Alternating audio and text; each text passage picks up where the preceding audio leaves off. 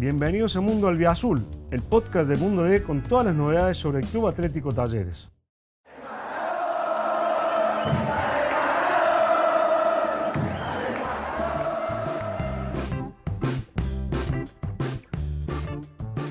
¿Qué tal? ¿Cómo les va? Bienvenidos a Mundo Albiazul, el podcast de Talleres. Soy Agustín Caretó, junto a Hugo García, que hace unas horas ha llegado de Mendoza, porque bueno, nos ha contado todo lo que ha dejado Huguito esta derrota de Talleres, dolorosa ante Boca por los penales en Copa Argentina, que deja un montón de cuestiones eh, para plantear, sobre todo de cara a lo que viene, ¿no?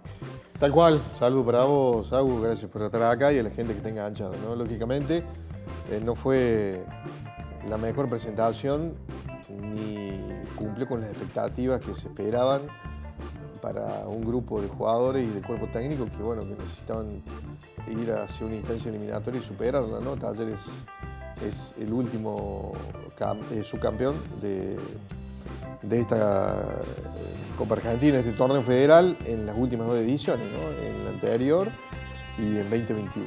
Y la verdad no estuvo a la altura de las circunstancias, no jugó bien, ni tampoco mostró signos de que esta historia, esta crisis futbolística que analizamos desde hace un tiempo ya, fuera a cambiar.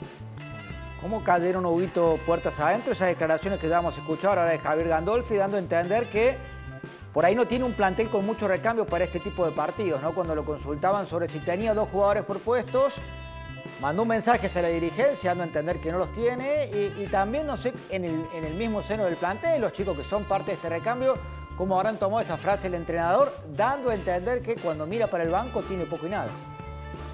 Yo pienso que también hay que darle marco a, las declaraciones de, de Gandolfi, ¿no? Por ahí resulta muy exagerado cuando él asume la responsabilidad completa de, determinadas actuaciones de, talleres, ¿no? Cuando no salió nada. Y vos sabés que este es un cúmulo de, responsabilidades. No hay culpa, sino responsabilidades. El técnico por el planteo y los cambios que hace, el equipo inicial que, que forma los jugadores por las respuestas que dan y aquellas que no. Y la dirigencia por haber, eh, digamos, eh, haber eh, armado, digamos, este plantel al que Gandolfi le dio conformidad, es decir, el dos o tres jugadores, o dos jugadores por línea, es una previsión que, que debió realizarse antes, ¿no? Del medio de, de la temporada o cuando se está por definir. Ahora hay situaciones que eh, no pueden cambiarse y otras que sí, porque, porque hay determinadas situaciones que pueden cambiarse en función de los recursos que tenés y del momento de los jugadores. A ver, tratamos de darle contexto a, esta historia. Eh, en esta segunda parte de la temporada no es solamente la ausencia de Baloye y Sosa, eh, de Baloye y, y de Santos sino el proceso de formación para su reemplazo, que es lo que ya hemos tratado. Jugador de talleres no solamente se nace y llega, sino que se hace. A ver si trato de explicarme. En mucho, va de nuevo. Jugador de talleres en esta gestión de Fassi y en este equipo de Gandolfi, no solamente se nace o llega, sino también que debe hacerse. Ese debe hacerse implica una formación, una adaptación, que lleva su tiempo naturalmente. Talleres lo tiene y en este caso no. ¿Lo tuvo? Sí.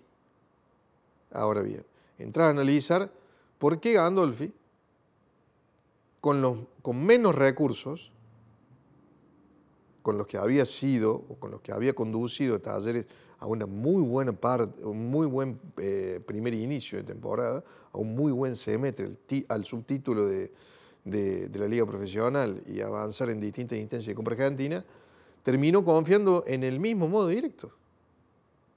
Y hoy hay un modo laberinto. Paso de ahí a una instancia que parece, digamos, más que una crisis, está casi con pocas posibilidades de salir porque sigue jugando lo mismo. Entonces ese desafío es el que tuvo y creyó Gandolfi y que contó con el apoyo de la dirigencia para tratar de ir superando las distintas instancias que a Talleres le iban a permitir clasificar a copas internacionales, o ser internacional en 2024, que el objetivo institucional. No se dio. ¿Dónde está parado Talleres ahora? Está parado en el mismo lugar. Es decir, eh, o, hay o hay un cambio de nombres, o se sigue con el cambio de nombre, pieza por pieza, con el mismo plan, con el mismo sistema, o bien hay un cambio eh, realmente, al menos en la manera de atacar. Ahí está parado. ¿Por qué? Porque quedan seis partidos. Ya no hay más doble frente para Talleres. Ya fue eliminado de Copa Argentina. Quedan estos seis encuentros de Copa de Liga Profesional. O para ser campeón, con lo cual Talleres deberá cambiar diametralmente, mínimamente lograr una identidad de juego, o bien para mantener la segunda posición de la tabla anual, que si sigue jugando así, Talleres la va, la va, a ver amenazada, eh, lógicamente por Defensa y Justicia, por Godoy Cruz, que son los equipos que vienen atrás y que estarían ingresando en la zona de clasificación de Copa Libertadores 2024. Pero como dijiste vos, vamos a ver, eh, este, a ver qué es lo que piensa el técnico eh, Javier Gandolfi sobre este tipo de situaciones, fundamentalmente por aquellas que se dieron en el partido con Boca. Lo escuchamos al entrenador.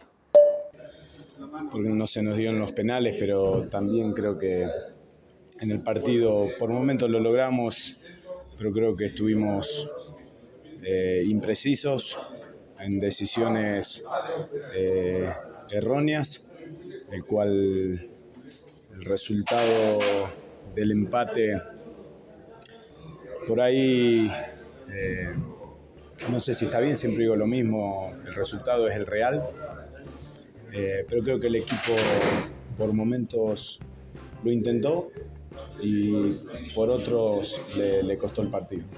Bueno, Hugo, hasta ahí la palabra de Javier Gandolfi en el marco de un taller que ya piensa, como decías recién, ¿no? en las seis fechas que se le vienen, ¿qué es lo próximo, el próximo desafío para la T? Justamente eh, el partido con Arsenal, al cual Gandolfi se va a referir en el tercer audio, acabamos de escuchar el primero, tiene que ver con la contienda ante un rival semidescendido. ¿sí? Un punto más que saque Instituto y Arsenal de ese. Absolutamente. Es una cuestión de días esperar que se vaya Arsenal. Ha perdido su, mejor jugador, que fue Tolosa, que es un chico que pertenece a Talleres todavía en una parte y que está en Independiente. Y que, bueno, quizá con esa descompresión también termine realizando un partido incómodo para Talleres. A ver, hay respuestas, y es eh, a lo que se va a referir Gandolfi en, en el segundo audio, que tienen que ver con, el recambio, con los jugadores que ingresaron, que Talleres no tiene. Mm, no tiene las respuestas individuales en el equipo inicial, ni tampoco en el recambio que ha tenido. ¿Cuáles fueron las novedades para este partido con Boca? Un Boca que venía en crecimiento, pero que podía ir hacia un partido que Talleres este, de hecho, empezó a jugar con el gol a favor, con un Boca que se iba a abrir, que iba a dejar espacio. El escenario más conveniente para Talleres que Talleres no aprovechó en una de las pocas referencias favorables que había para que Talleres bueno, cambiar el trámite del partido, que al final terminó siendo eh, muy favorable a Boca y con la definición por penales, este, eh, llevando un tiempo más cuando debió definirse en los 90 a favor de Boca, ¿no? Eso está claro. Pero, ¿qué recambio? ¿Qué recambio hay? ¿Qué hubo? La novedad fue el ingreso de Bruno Bertichotto, el quinto 9 que te hace prueba eh, en este doble frente, que ya no es tal. Pero que bueno, eh, entre De Pietri, entre Nahuel Bustos, entre mm, el mismo Pozo, ¿cómo? El chico Romero. Eh, David Romero y de. no, pero Romero ha sido utilizado más que nada en la posición de, de Garro sobre un costado. Solamente doble 9 fue en el partido contra, contra Rosario Central. Ha sido utilizado más en esas otras posiciones. Y Tomás Molina, que nadie sabe por qué no juega. ¿Por qué no juega Molina? No entra en el esquema, está lento, necesita más adaptación. O es el jugador que pueda quizás eh, ameritar otro sistema de juego, ¿no? Eh, u otra forma de atacar que contemple más un, tipo de referencia de área. Talleres ha preferido a los delanteros que tienen mucha movilidad por encima de esto que pueden llegar a ser referencia de área, que obliga a un juego aéreo, eh, a cambiar un poco la estrategia del ataque de Talleres. ¿no? Habrá que ver si esta es una respuesta, pero evidentemente, como está, Talleres va a seguir sin cumplir los objetivos de juego. ¿Por qué hacemos esta referencia a Boca? Porque le estaba ganando 1-0, le estaba ganando con la mejor jugada que hubo en el, el partido para Talleres. Y eh, el, trámite del partido necesitaba cambiarlo. Talleres solamente haciendo control de pelota lo iba a poner nervioso a Boca. Pero ni siquiera eso mínimo, esa cuestión de supervivencia, de aprovechar la ventaja, de no despertarse algo ni siquiera con el empate, viendo cómo Herrera estaba a 10 manos para poder mantener a Talleres en partido, inclusive haciéndose cargo de algunos errores este, bastante groseros, eh, sobre todo en ese pase atrás de, de, Villagra, que terminó captando Cavani o la caída misma de, de Rodríguez ante el, ante el delantero uruguayo, que después no terminó en gol de milagro. Y, bueno, ni eso, porque hoy en la, en la situación de, de supervivencia eh, te despierten ese tipo de cosas. Y Talleres siguió dormido. Y, y, extraña Hugo el mejor garro, ¿no? Eh, un Rodrigo que había mostrado un muy buen nivel durante el primer semestre del año y que salvo algunos minutos, sobre todo en el partido con River hace poco, uh, ha estado lejos del nivel que Talleres supo, supo disfrutarlo, ¿no? Ha estado impreciso, está con una marcha menos. Eh, ¿Está bien físicamente? Sí, digamos, a ver, me parece que no fue un problema físico el de Talleres, no es un problema físico. Me parece que en este partido con Boca se notó sobre todo porque pues, Talleres terminó corriendo Boca. Hizo el partido más desfavorable cuando vos corres al rival. Eh, y corres de más y mal. ¿Por qué? Porque no hubo un orden. Eso pasa cuando no tiene orden el equipo. Y eso es lo que ha perdido Talleres, uno de los valores más importantes. Más allá del gol y de, y de la generación de juego. El orden ha perdido Talleres. El orden es, es, esencial para cualquier sistema de juego, para cualquier cambio de estrategia, para cualquier táctica, para cualquier identidad que tenga el equipo se pretende recuperar. Esta es la historia. Bueno, hubo parte final ya de este podcast, nos quedó algo más para escuchar. Vamos a escuchar lo que dice Gandolfi justamente de, lo, de los recambios, donde bueno, hace alusión a este más de lo mismo que vos eh, destacabas al inicio de este podcast. Lo escuchamos al entrenador. Hablamos de lo mismo, una copa que para nosotros es importante y lo dije en su momento, lo ideal es para respetar la copa jugar con todos los jugadores y obviamente que cuando te falta 3, 4 jugadores, eh, seguramente va a estar en desventaja. Los jugadores que ingresaron, creo que más de lo mismo, no, no nos dieron esa solución que por ahí uno busca desde el banco. Es, es una realidad. Hay jugadores que también van teniendo sus primeros eh, minutos, entonces, bueno, seguimos en ese buscar ese equipo por ahí en este último tiempo eh, nos costó más que nada en la finalización, porque por ahí eh, el volumen de juego que, está acostumbrado por partido lo tiene, pero eh, la parte de la definición estamos, estamos en falta. Bueno, ahí estaba Javier Gandolfi, bueno, quienes, quienes ingresaron para tratar de torcer la historia en otro punto de inflexión del juego, porque Talleres siguió jugando a lo mismo, es decir, hubo pieza por pieza. Y el, el cambio que, que, más resultado debía darle era el de Nahuel Busto, y fue el que menos resultado le dio. Aparte, está eh, Nahuel tan desconocido como, como el propio Talleres, ¿no? Es casi una, una simbiosis. Eh, después el ingreso de Barrera por De Pietri me pareció apresurado porque eh, dentro de todo De Pietri como, como Bartichotto, que también después salió, estaban ofreciendo algunos arranques, algunos momentos de signos de esperanza, signos vitales como para que Talleres pudiera realmente ir hacia, hacia un, eh, un cierre de partido o un equilibrio en el que lo mostrara aprovechando los errores que tenía Boca, que de hecho los tenía defensivamente. Es más, Figuel estaba amonestado.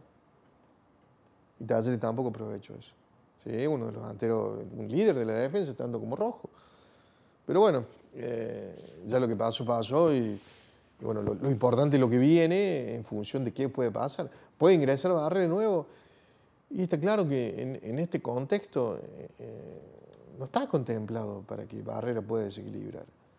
Eh, el caso de Ángulo, y necesitaba de alguna coordinación mayor, lo viste que pasaba Portillo y, y Ángulo estaba en la misma calle prácticamente, en lugar de llevarse una marca, tirarse para adentro, cuestiones que a lo mejor por ahí tienen que ver más con los fundamentos. Por eso eh, uno repite esto que fue motivo de una nota en Mundo D, esto de, del jugador de talleres al que, que, que llega a talleres a la primera, ¿no?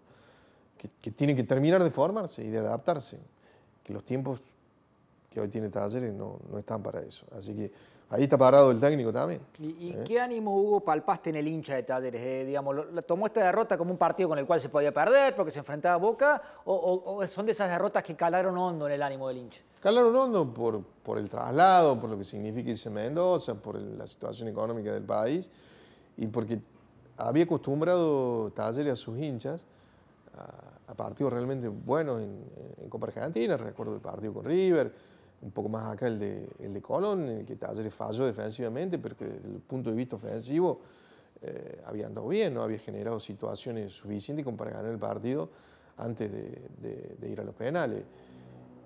Y después, a ver, estamos analizando ya esta situación con el diario del lunes, pero en esas pequeñas cosas, en esos pequeños detalles también te quedas eliminado de un, de un torneo. ¿no? Estamos hablando de dos cuestiones que le faltan a Talleres, que fueron en la definición por pena, le digo, que era la otra instancia para poder torcer lo que no había eh, podido realizar Talleres durante 90 minutos. Y te contra de repente con que te faltaba un arquero ataja penales, que de hecho Guido lo había hecho en la, en la definición anterior, pero que bueno, en esta no, no pudo. Y tenía un alternativo de Talleres hasta hace poco, que era Aguirre con el que Taller había avanzado también en un par de instancias. Y después otro tipo que tenía, necesitaba efectividad en los penales, Taller, como, como pudo ser Buffarini, que no falló un penal nunca. Y Taller no lo tuvo. Bueno, en el caso de AR se quedaría ahí, bueno, ahí ya no había forma. Pero en el caso de, de Buffarini fue una decisión, fue una responsabilidad por parte de la dirigencia. Ahora sí, parte final de Gandolfi, escuchamos las últimas palabras de Y justamente de, lo que tiene que ver para, para, para más adelante, eh, y ese partido con Nacional, que también va a ser especial, también para Gandolfi, porque es un tipo muy querido y que le dio muchas cosas a, Arsenal como jugador. ¿no? A ver qué dice Javier.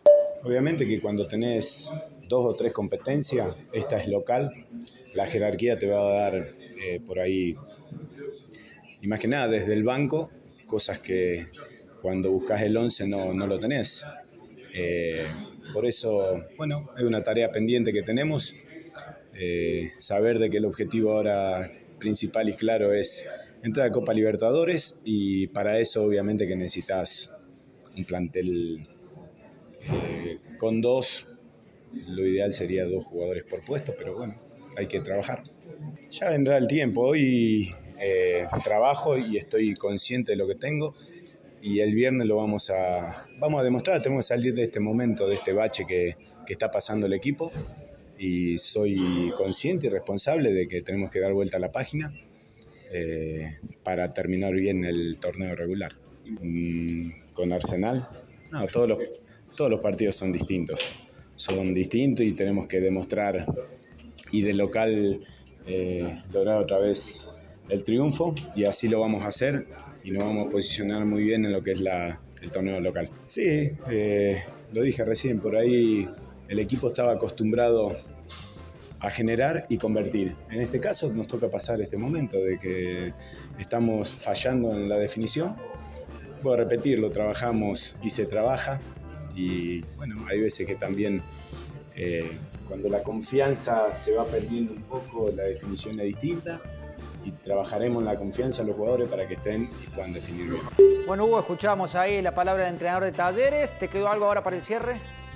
Eh, justamente eh, plantear que eh, para estos partidos, para estas seis finales, es Arsenal el rival más inmediato y después vendrán este, Banfield, Vélez, bueno, antes Atlético Tucumán, después vendrá Colón e Independiente. Muchos rivales que se juegan el descenso. y en otros casos son el doble frente, digamos, ¿no? Porque tienen chance de en, las zonas de, la, las copas de la liga profesional. Eh, y, lo noté un poco abatido a, Gandalf. Eh, como acusando recibo de, una derrota que, como decís vos, dolió a todos y cada uno de los integrantes del cuerpo técnico, de los jugadores y demás, y que, bueno, es eh, el octavo partido de un ciclo en el que Talleres solamente gana uno, y es consecuencia del juego. Y cuando el juego no ofrece eh, los signos vitales que uno espera, hay, hay una situación de crisis, mucho más que el bache, como define esta situación eh, Adolfi. Eh, habrá que ver de qué manera puede salir Taller. Está, está planteada la, la, situación, Agus, o con lo mismo, eh, cambiar eh, el plan o persistir en, en, el tiempo a ver si da resultado esto que está planteando Gandolfi hasta el momento. ¿no? Bueno, lo escucharon a Hugo García, ha sido un gusto acompañarlos. Nos reencontramos la semana próxima con otro podcast de Mundo Leoso. Bueno, ahí estaremos, Agus. Un abrazo. Hasta la próxima. Gracias por escuchar este episodio. Te invitamos a visitar mundod.com.ar para estar al día con todas las noticias sobre el albiazul. Nos encontramos de nuevo la semana que viene.